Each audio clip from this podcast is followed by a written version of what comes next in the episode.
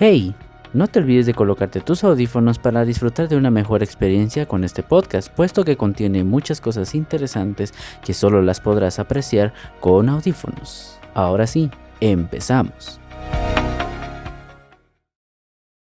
Buenos días, buenas tardes, buenas noches a la hora que sea que estén escuchando este audio. En esta ocasión vamos a hablar acerca del timpani o timbal para algunas personas. El nombre varía dependiendo del país, lugar o región. El timpani es un instrumento de percusión bastante importante dentro de la orquesta sinfónica y algunas otras agrupaciones sinfónicas, pues su relación de audio o, o la interpretación musical que la mayoría de veces este instrumento tiene es considerada como parte importante dentro de la armonía de la, de la música. en esta ocasión vamos a tratar un poco acerca de su historia, orígenes reales, de dónde vino y por qué inició la creación del timpani. Luego vamos a hacer un poquito de énfasis en qué obra se puede escuchar claramente al timpani como tal. Este es el inicio de una serie que haré en base a todos los instrumentos de la orquesta sinfónica. Vamos a ir contando poco a poco eh, la historia de cada uno de ellos y espero que les guste un poco la forma en la que lo hacemos y pues eh, fomente un poco a que cada uno de ustedes se informe acerca de cada uno de los instrumentos que existen a nivel mundial. Bienvenidos, iniciamos. Bienvenidos una vez más a un capítulo nuevo de mi podcast.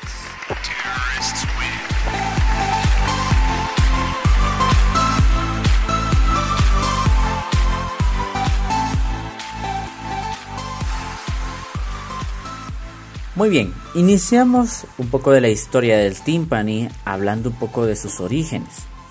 Los orígenes del timpani eh, fueron la mayoría distintos tambores que iniciaron con propósitos de diferentes características, pero resaltaban dos más importantes que eran los ceremoniales y los militares, haciendo énfasis que en el tiempo o eh, que el propósito principal dentro de los tambores eran los militares. Durante los siglos siguientes se hicieron varias mejoras y técnicas también en los timbales.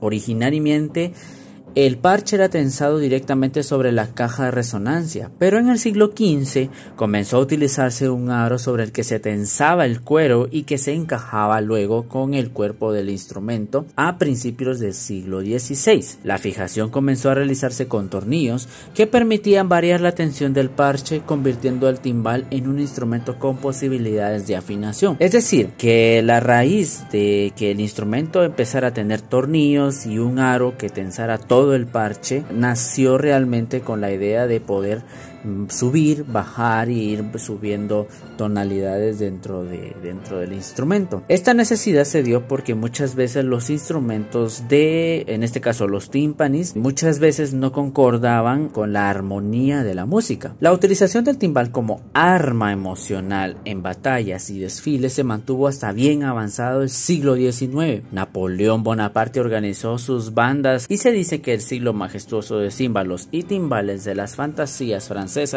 tuvo no poca influencia en la victoria de Austerlitz. Ahora, dentro de la orquesta existe este, este instrumento que durante años ha ido evolucionando eh, conforme a, las necesidades de cada una de las orquestas o de cada una de las interpretaciones, en este caso piezas musicales que lo han ido necesitando.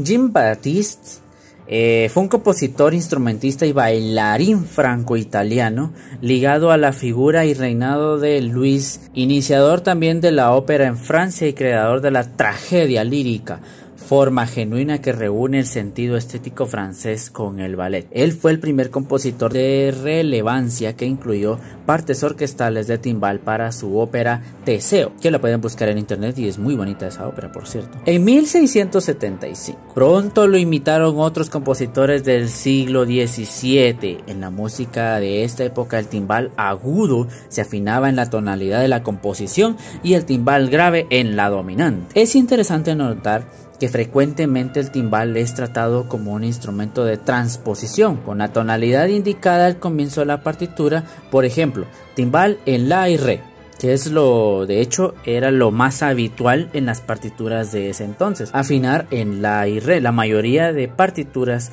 para timpani de la antigüedad están afinadas o traen las notas en las que va a ir afinado los timpanis al principio de su partitura, porque entonces ya nos daba indicio de qué tonalidad va a tocar la orquesta. Bueno, ese es un tema eh, aparte, pero bueno. Luego, ya avanzando el periodo barroco, Johann Sebastian Bach escribió una cantata secular titulada Tonet, donde los timbales aparecen en primer plano. La pieza comienza con un solo de timbal y luego el coro. Y Timbal recrea la melodía en diferentes combinaciones. Bach usó posteriormente este material en su oratorio de Navidad. Ludwig van Beethoven revolucionó la música de timbal a principios del siglo XIX. No solo escribió para instrumentos afinados en intervalos distintos de cuartas o quintas, sino que le dio relevancia a una voz independiente sobre la base de tonet. Concierto para violín de 1806 se inicia con cinco golpes de timbal y el esquerzo de su novena sinfonía, 1824, muestra el timbal como un contrapunto con la orquesta. El siguiente innovador fue Héctor Berlioz, primer compositor que en indicar las baquetas exactas a utilizar, madera y cobertura de fieltro, etc. Es decir, que Héctor Berlioz dentro de sus partituras muchas veces describía exactamente cómo tenía que ser cada una de las baquetas que se tenían que usar a lo largo de la, de la obra que él escribía. Ahí es donde empiezan a nacer otros tipos de baquetas que ya empiezan a dar otros matices y otros sonidos al mismo tímpano. En muchas de sus obras, por ejemplo, su Sinfonía Fantástica, que es una sinfonía que se las recomiendo mucho a todos, esa fue escrita en 1830, requirió la actuación de varios timbales simultáneos.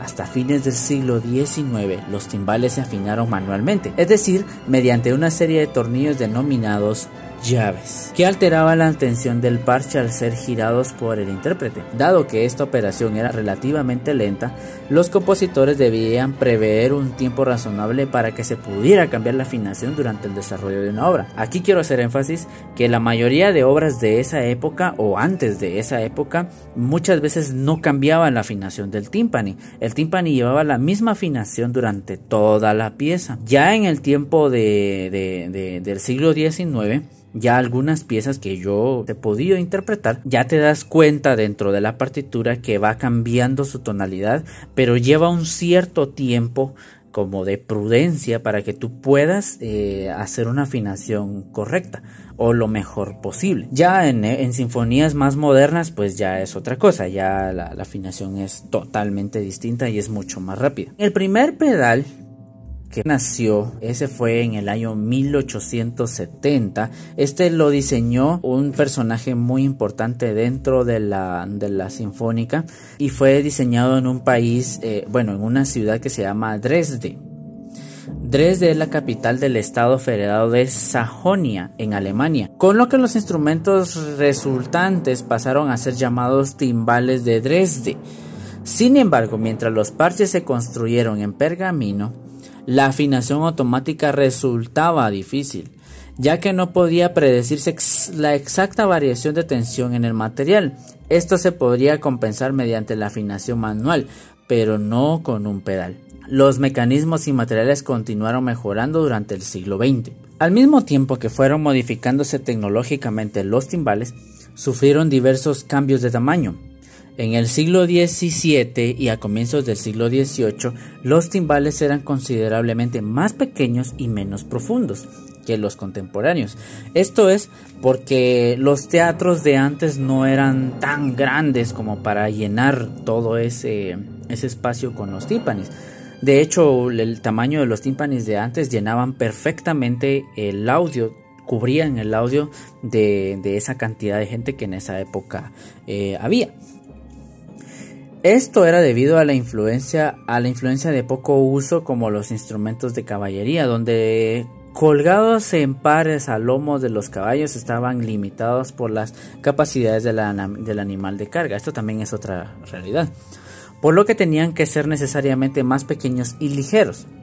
A principios del barroco, o sea, de la, de la, época barroca, si bien no existía un estándar sobre las medidas correctas del instrumento, un par típico contaba con 18 y 20 pulgadas de diámetro y entre 11 y 15 pulgadas de profundidad. Mersenne escribió en 1616 que los timbales rondaban los dos pies de diámetro. Michael en su obra eh, Organografía proporcionó también. ¿Necesita ropa, zapatos, pijamas, joyería, juguetes, regalos para la esposa, los hijos, sobrinos y hasta para el mejor amigo? Accesorios para el hogar, accesorios electrónicos y la taza que te levante el ánimo mientras tomas café, té o chocolate caliente. Busca nuestra tienda en Facebook como arroba gang o bien sigue el enlace en la descripción y aprovecha el excelente servicio a domicilio. Y no olvides, quédate en casa. Válido únicamente en Guatemala. También por esa época los diámetros de un par de timbales de 17 y medio y 20 y medio pulgadas. Estos instrumentos capaces de menos resonancia y volumen sonoro eran sin embargo adecuados para las agrupaciones musicales de la época, es lo que yo les decía, que eran más pequeñas y en donde los timbaleros pues eran, eh, que así se les llaman regularmente timbaleros, eran eh, requeridos para tocar eh, en interiores con unas dinámicas menos fuertes, o sea que eran teatros más pequeños y con más articulación. Otras obras más recientes en el siglo XVIII indican medidas de aproximadamente 22 y medio y 24 y 3 octavos de pulgadas de diámetro. En el siglo XIX era habitual para los intérpretes transponer la nota más baja a una octava alta para así adecuarse al rango natural de los timbales. En el siglo XX, más tarde, otros conjuntos de música clásica como las bandas de concierto adoptaron también al timbal. En esa década, en 1970, muchas de esas bandas comenzaron a incluir al instrumento. Cada intérprete lleva un timbal simple afinado por llaves a mano. Estos modelos son difíciles e incómodos para tocar, y me consta a mí por experiencia, ya que el parche queda en general a la altura del pecho del intérprete. Frecuentemente, durante pasajes difíciles, debe bajarse el instrumento al suelo sobre las patas extensibles para permitir una ejecución convencional. Es decir, de que subían y bajaban, subían y bajaban los timbales dependiendo de lo que querían hacer eh, en cada una de de las piezas. A principios de la década de 1980, la compañía DSI desarrolló timbales y otros instrumentos de percusión para permanecer apoyados en forma continua. Este es el comienzo del fin para las bandas de desfile, generalizándose la introducción de grupos separados y estables para los instrumentos pesados, mientras el resto de la banda ingresa y efectúa una presentación dinámica. Aquí es donde nacen las que nosotros conocemos las marching band, por eso se llaman DSI. El formato dentro de una marching band es casi en, todo el mundo el mismo. Lo que hacen es que todos los instrumentos como la marimba, todas las marimbas, los tímpanis, eh, batería que ya se les meten, ya, ya, ya hay piezas musicales de marching band que ya incluyen batería. Todos esos instrumentos se quedan en un solo lugar fijo. Mientras la banda completa, o sea, la demás gente, eh, pues ya hace presentaciones dinámicas como lo que hemos visto, por ejemplo, en la película Drumline las que hacen, por ejemplo, marching bands grandes que ya hemos conocido, que son los Blue Devils y algunas otras. Cuando las bandas de rock and roll comenzaron la búsqueda para diversificar su sonido, los timbales encontraron su camino a partir de la década de 1960. La percusión para conciertos de alto nivel de grupos como The Beatles, Led Zeppelin, The Beach Boys y Queen incorporó al instrumento. De hecho hay varias piezas que pues tal vez las podemos mostrar más adelante que llevaban timpani. Bob baterista de Allman Brothers Bands utiliza a menudo un conjunto de timbales en sus conciertos en vivo. El timbal se destaca especialmente en la, en la obertura de la canción Mountain Jam, que la pueden ir a escuchar con todo gusto. En el rock progresivo es famoso el uso que hizo Cole Palmer de dos timbales al comienzo de la fanfarria para el hombre corriente, que es una, es una pieza increíble también recreada por Emerson Lake y Palmer. El mismo conjunto adaptó a sí mismo el primer concierto de piano de ginastera con la utilización de timbales. Los músicos de jazz también han experimentado con timbales. Por ejemplo, el percusionista Jim Hernon en las canciones de Reflection and Blue y el Victor, ambas grabadas en 1957.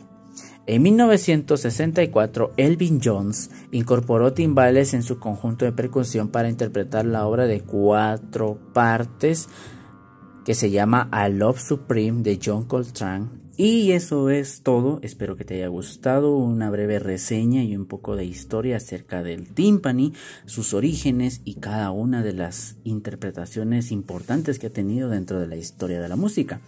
Espero que te haya gustado esta breve reseña y pues nos vemos en una próxima ocasión. Si quieres analizar alguna pieza en específico que incluya este hermoso instrumento, házmelo saber y con todo gusto lo haremos. Buenos días, buenas tardes, buenas noches. A la hora que sea que estés escuchando esto, nos vemos a la próxima.